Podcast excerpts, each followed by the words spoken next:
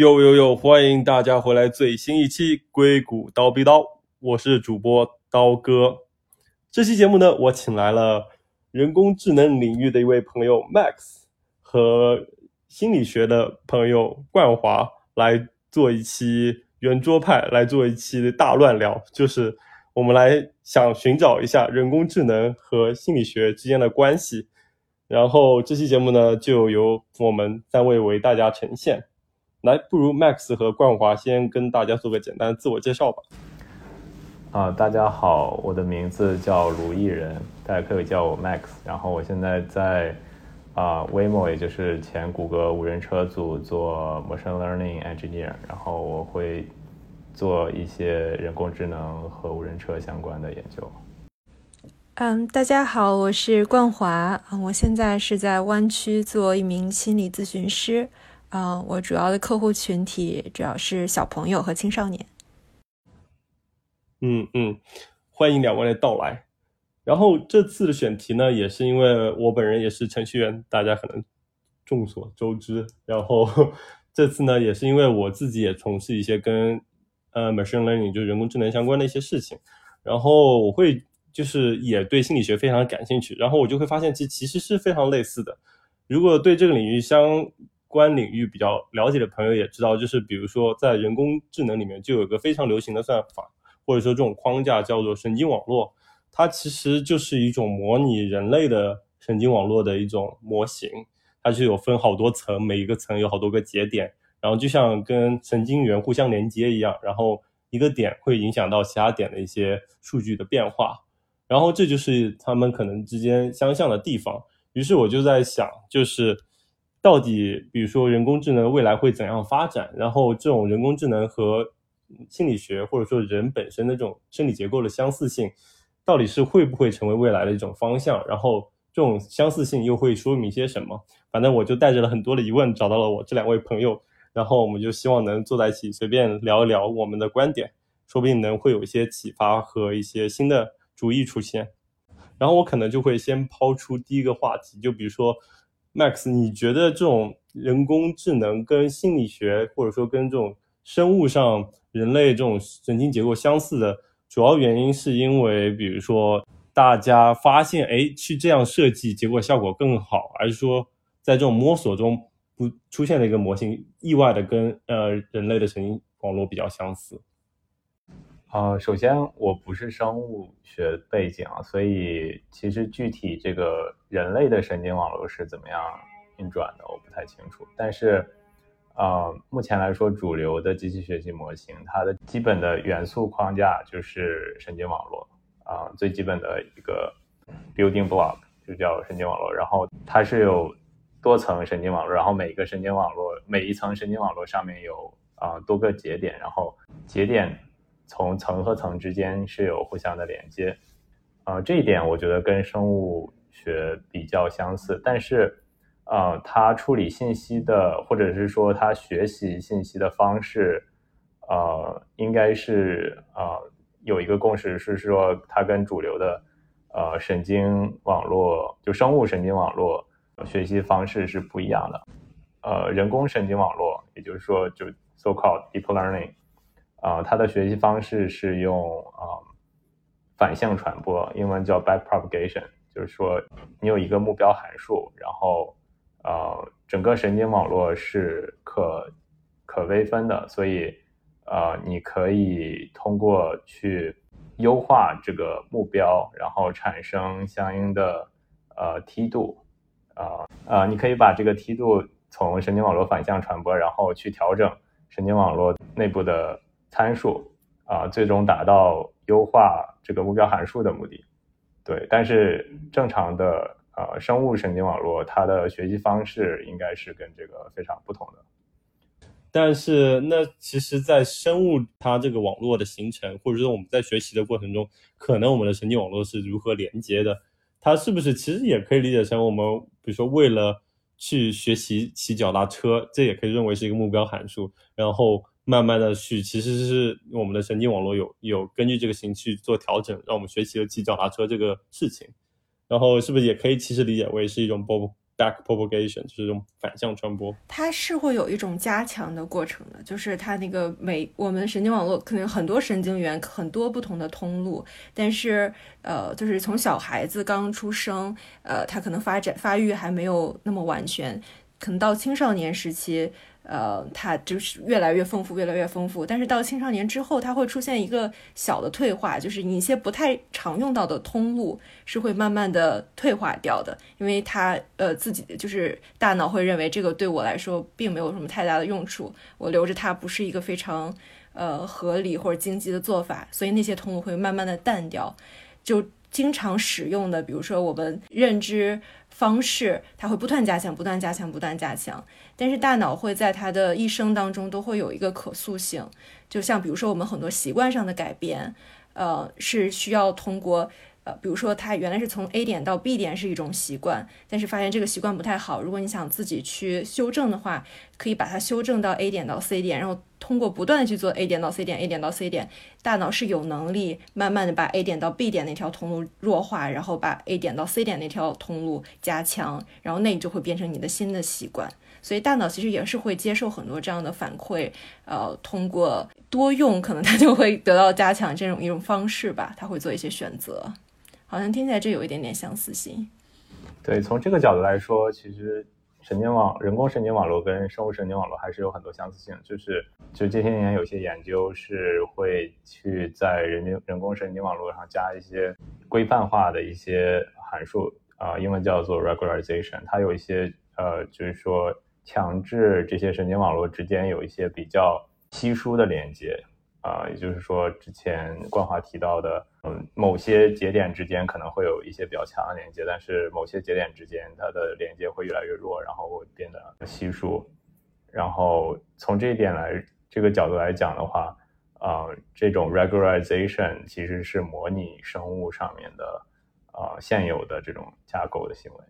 对，就是这种这种连接就感觉非常有意思，因为最终的结局其实也都是为了让整个。模型能得出更好的结果，然后也可能就是模拟生物能更好的生存下来。呃，人工智能网网络啊，它的其中一个好处是说，它可以有很多层，然后它可以去 model 更复杂的表现形式表征。对，我觉得用通俗话讲，就是我就记得，就卷积神经网络，就是在人工智能这个，在比如说人脸识别这个事情上。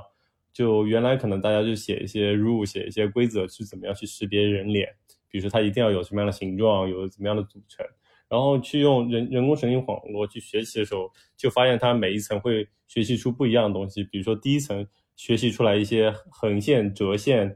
然后对角线，然后第二层的时候，比如说这些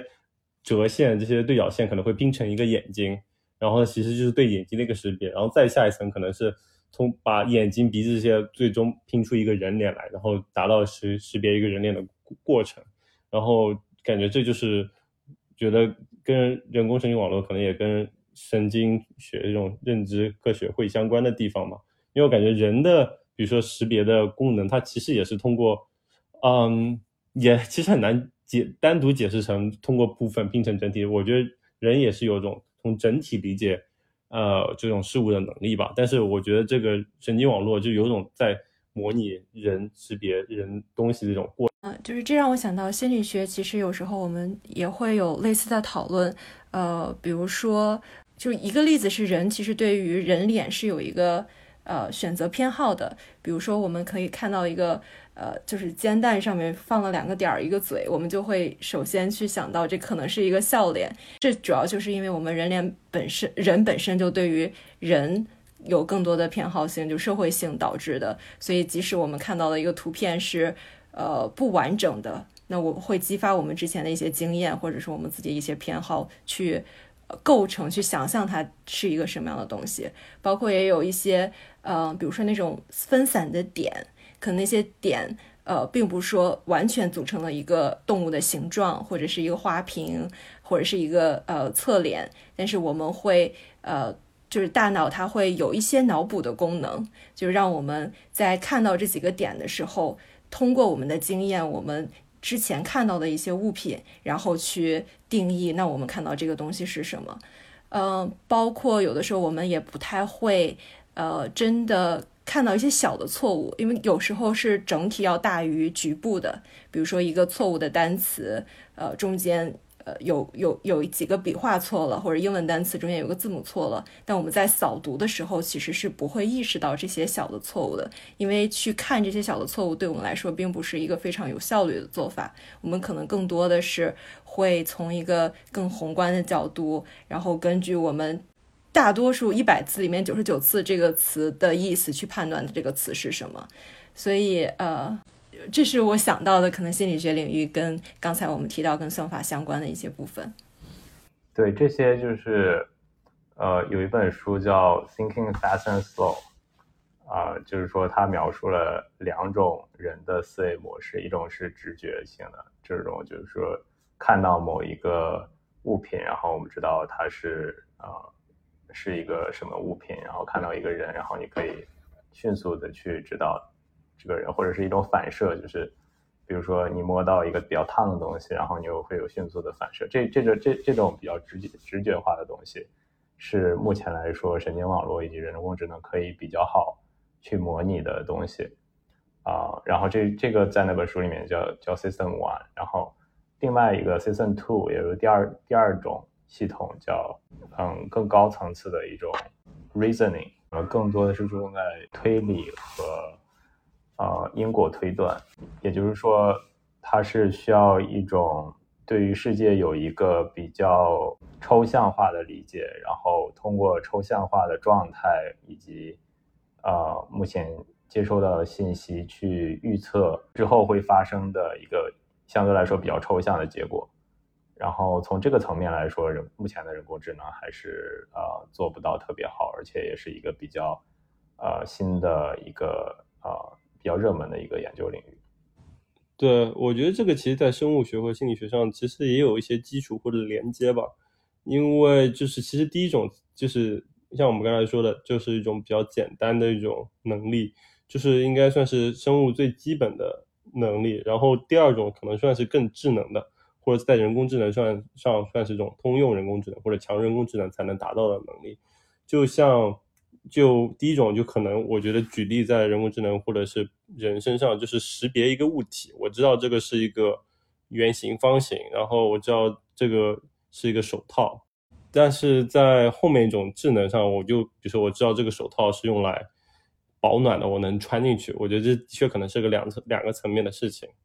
然后这个联系到大脑上的话，我就记得从精神病学相关的一些书上看到过一些例子，就比如说有个人他的脑区。受伤，然后他可能他能识别出来这个东西，比如说是给他一个手套，这个东西有哎有凸出来，有五个凸出来的地方，然后好像手也可以伸进去，但是他不知道这个是手套，然后就要经过别人提醒，然后他说哦对，这个东西是手套，他就是基本的识别能力还是在的，但是他这种这种串联的能力就丧失掉了，就是因为他脑区的影响，就能听出。这种能力区别的关系，然后其实跟人工智能现在阶段发展的也很相关，就是我们仍然只处于一种弱人工智能只能做到识别的一个程度，然后再到下一步可能就需要更多的时间和能力。是的，是的，嗯，我我我个人觉得，目前人工智能它所欠缺的能力就是一种因果推断和呃推理这种这种能力，然后。这种能力也是我觉得人基本对于就是探索世界和呃理解世界、理解周遭的环境一种比较比较基本的人的能力。所以，如果这个这个问题被解决的话，我觉得人工智能离跟人的智能的水平就会大幅度啊，距离就会大幅度减少。对，听起来就可能希望。未来有一天，可能比如说也有一个通用人工智能，这个模型像人一样，给它一些外部数据，然后它就会去学习一些能力，或者学习一些，比如说先学习识别能力，然后之后可以做一些推演，得出一些结论，然后又会成为它未来学习新的东西的基础。就跟你生下一个小 baby，一个小孩，你去教他一些东西，比如说最基本的呃算术，一加一等于二，到最后他能学出来。呃复杂的呃数学理论，然后还能把这个运用到生活当中去。然后其实说到这个，也说到一个非常有意思的话题，那就是小孩，就是人，他到底是如何能做到这一点的？那他到底他的出厂设置，他这个小孩生出来之后，他这个神经网络到底是具备了什么基础能力？就是这个到底原能力是什么，能能让他导致了他最后能学习出这么多新的技能来？嗯。我觉得从小孩刚生下来，如果真的是我们看就出生几天的小 baby，他首先具有的一些能力肯定是生存相关的能力。比如说，小孩子刚生下来，他就会吮吸这个动作，他就知道如何去寻找妈妈，然后寻找安全，寻找食物。嗯，那其实小孩子他刚刚生下来，脑就是脑区的发育还是很不完全的。就他甚至中间也是没有完全合死的，所以有了这些营养，然后有了后天的一些环境的刺激帮助，呃，在零到五岁的时候，我们大脑会飞速的发展。到五岁左右，呃，大脑虽然没有说完全成熟，但是可能已经就是经过了最黄金的一个发展阶段。然后在之后，很多能力，一方面是要通过学习，就比如说。因为作为人的话，我们毕竟还是一个社会生物，不只是说需要呃认知层面的东西就足够了。我们还是学要学习很多社交技能，要学习社会规则，要有道德发展，要有情绪的完善。所以这方面可能更多的是需要通过后天的环境、教授、互动，嗯，强化惩罚这些不同的呃模式吧。帮助我们去认识这个世界的规则，去了解如何与他人互动。然后另一方面，可能智能方面，大多数人都会遵循一个大体的发展呃轨迹。就比如说，在几岁的时候，可能他对于呃物体恒常性有了理解。比如小孩刚生下来，他你把东西就是呃，比如说有一个东西放在他面前，然后拿一个布把它罩上了。呃，在某一个年龄段之前，具体几个月我忘记了，但某一个年龄段之前，他是不会知道那个布下面还有那个玩具的，他会认为这个东西就没有了。是发展到一定阶段了以后，他才会去寻找，他就知道哦，这个东西藏在了下面。这些能力都是后期慢慢出现的，是通过在大脑的不断发展当中慢慢出现的。就这些是非常。基础的对于事物的一些理解，非常基础的一个过程。然后他可能对于呃外在的探索，最小的小孩子他都是通过感官去探索，他会放在嘴里尝，会放在嘴里吃，这是我们最早期的一些学习方式。进入到学学校之后，那可能有一部分东西跟机器学习也有相关的地方，是我们训练出来的，就是老师是要去讲授的，不管这是一个概念，还是有一些死记硬背的东死。对死记硬背的东西是需要呃训练去讲授的，但是呃其实很神奇的，我觉得可能现在心理学或者生物学也没有办法完全去解释的是，我们可能能够判定某个脑区在做什么，但是它是怎么变成整合的这么神奇精妙的，可能仍然还在探索的过程当中。对于这个的了解越来越多，但我不觉得我们完全了解或者是理解这个。这个整个的人的学习过程是怎样的？但是会有一些规律，有一些我们已知的东西。我觉得从这个角度来讲的话，大脑人类对大脑的认知和人类对神经网络的认知有一定的相似性，因为神经网络这个呃模块，它的其中一个最大被诟病被被诟病的一点就是它的可解释性不是很强，就是说我们可以通过这个模型。来去呃优化某一个目标函数，但是最后学学完了之后，呃这个模型里面的呃参数是非常多的，然后神经网络层跟层之间有很多联系，然后某些联系很很呃很强，有某些联系很啊不是很强，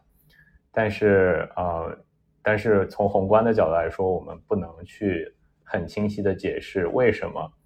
某些节点。之间会有比较强的联系，某些节点之间没有比较强的联系，而且每次重新去训练的时候，呃，训练出来的的结果都是不一样的。但是他们，如果你用同一个模型的话，呃，一般来说会去呃，最后学到的性能是比较相似的。然后从这个角度来讲，我觉得它跟人类对于大脑的认知也是也是有一定相似性，因为人因为人类呃对大脑的认知也停留在一个这种比较宏观，然后呃没办法去真正去了解它是怎么样运作的这样一个阶段。对，就好像跟一个黑匣子一样，就是还是不知道，只是知道，哎，我给这些输入可以得到这个输出，但它里面到底是怎么工作的也不知道。然后你刚才讲到这个，其实也让我想到更多的相似点嘛。就比如说冠华提到了，就是大脑重塑过程。就比如说有很多案例，就是因为这个人大脑脑区受伤，或者是身体。受伤，然后他可能因此不能再做出其他的一些动作，或者比如说他手受伤，左右手受伤不能写字，然后他还可以锻炼自己左手去写出字来，或者他的脑区一部分受伤，比如说他再也不能，我看到过一个极极端例子，就是不能平衡自己的身体了，他必须借助一个仪器挂在自己的眼睛前面，通过校准自己身体跟这个仪器的位置来保持平衡，但是在很长。的一段时间训练之后，他仍然可以像正常人一样走路。那么我就觉得，比如说这块大脑受伤，就类似于神经网络，你其实有，比如说一千个节点，但你比如说把它拿掉二十个节点，然后再重新去训练，它仍然可以得出不错的结果。我觉得这这这两点，这种稳定性或者这种可重复性，在神经网络和真的神经网络和机器的神经网络上也是共通的。嗯，是的，是的。那值得一提的一点是说，神经网络的这种学习能力是呃，从初始化之后是一种递减的一个呃一个趋势，呃，也就是说，如果你用一个初始化之后的神经网络去学习某一个目标函数，然后呃达到接近于呃 converge 的呃达到接近于拟合的一个效一个阶段的时候。如果你拿同一个模型去换一个 object，换一个目标函数去重新学习的话，它的学习的效果会相对重新去呃拿一个新的模型去优化这个第二个目标函数的效果会差一点。啊，这个是一个非常有意思的现象，就是说你最后呃你就是有点像小孩子学习的。呃，这个感觉就是你在小的时候学习弹钢琴啊，或者是跳舞啊，或者是这些，呃，需要一些比较呃细致的，或者是呃需要一些比较重复性的基本功的这种这种活动，呃，在小的时候培养，第一次培养的时候，他的学习的效果很好。但是，假设我们错过了这个黄金时期，然后从比如说二十岁或者三十岁之后再去学习。呃，这类似的技能的话，它的效果就会啊大幅下降。其实，呃，这个让我想到了，呃，心理学上面有概念，就是有一种概念叫做程序记忆和陈述记忆。就像程序记忆的话，是比如说，啊，像我们骑自行车、游泳这种技能，你会发现，你一旦学会了，这一辈子哪怕不太重复去做。但下次你拿到自行车之后还是会骑，就是这一类的学习技能，一旦我们习得了，是不太需要去不断练习重复，然后但是我们还仍然会有这种技能。但可能比如说像学习一门语言，或者说呃学习一些呃记忆性的知识，那如果你不再强化，那我们这对于这个的掌握会越来越弱。其实呃，我觉得这也是一个挺有趣的。就是人人类学习的一个挺有趣的区分的，就为什么会有一些东西我们学会了就永远不会忘，但是有一些东西它似乎只存在于我们的呃短期记忆里，如果不进行强化，它就会丧失。我个人觉得的话，把记忆或者是存储放在目前的主流的神经网络的这样一个呃基础模块上，是一个比较热门的研究领域，然后很多。比如说 LSTM 和 RNN 这两种，呃，都具有一定的记忆的啊能力。这两种，对。但是目前来说，我们学到的东西还是以一种参数的形式存在于这些基础神经网络里面的模块，而不是以一种比较结构化的，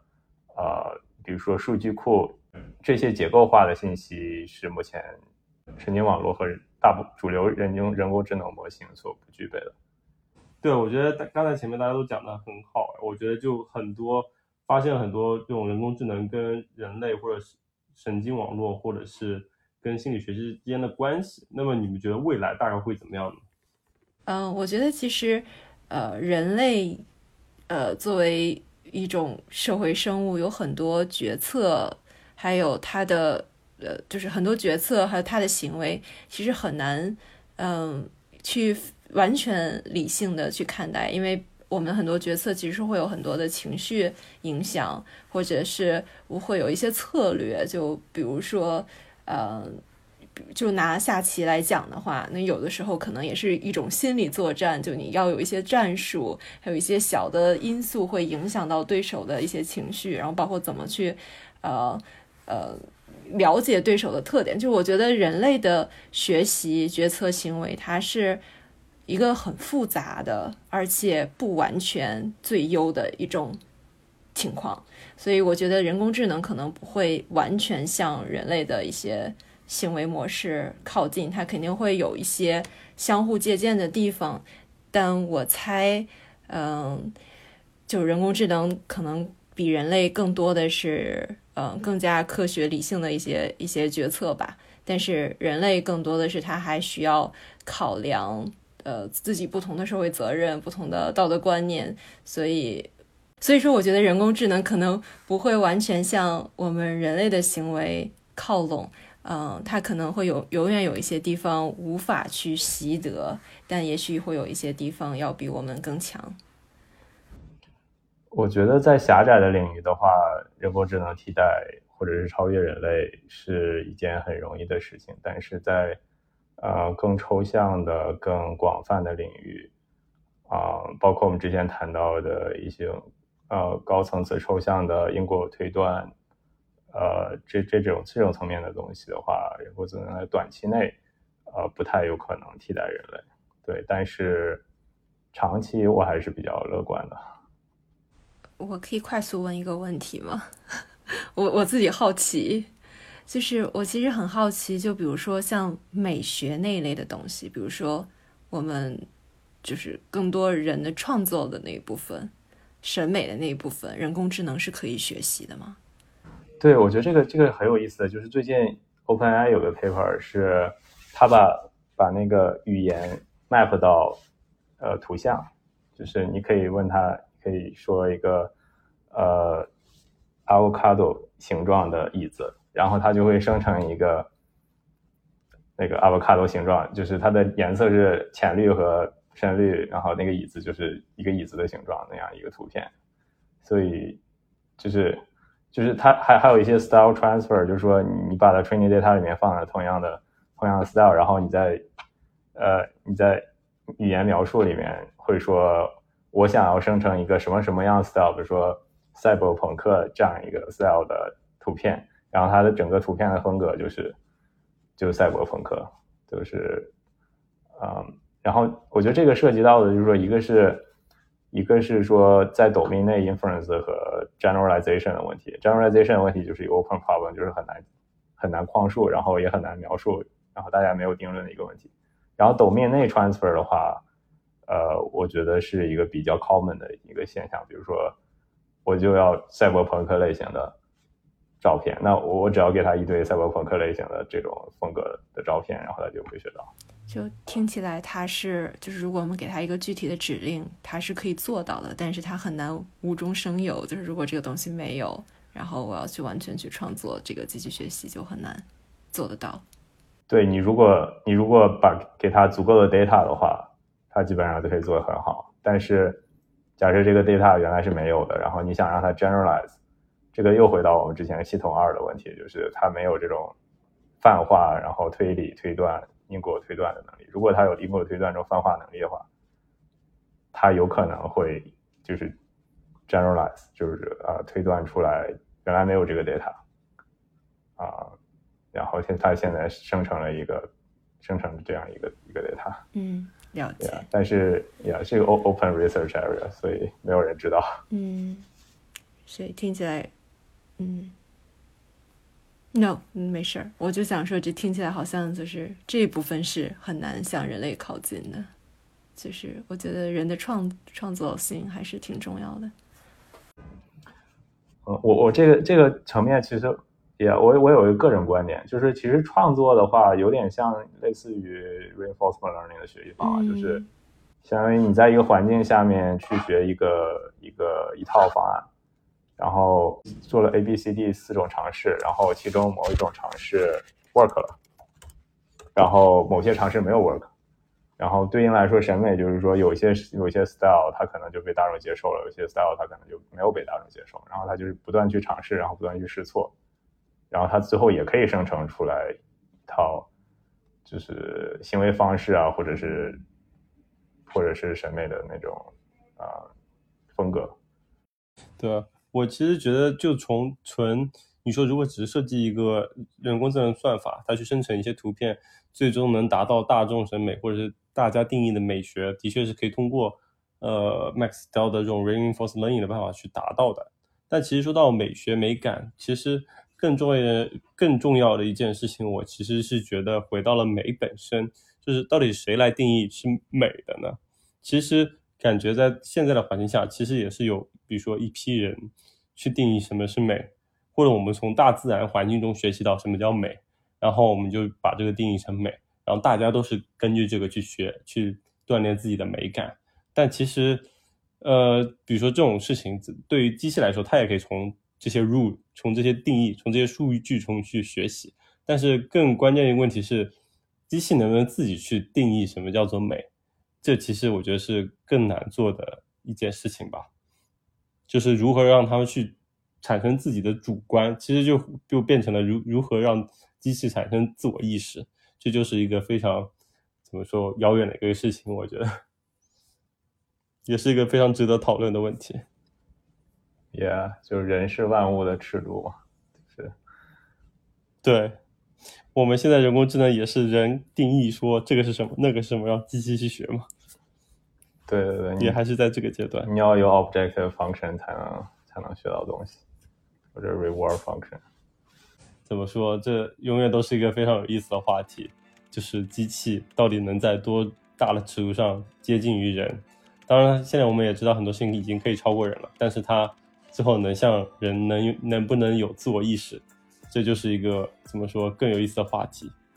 对，然后大家也可以敬请关注我们接下来的节目。这期节目就聊到这里了，我们之后会有机会去探讨这个问题，就是也是一个下期节目预告。到底机器能不能有自我意识？这期节目也就到这里，希望大家能从我们的瞎聊和分享中获得哪怕一点点有意思的知识和故事，那就很好了。我们就下期节目再见吧，拜拜。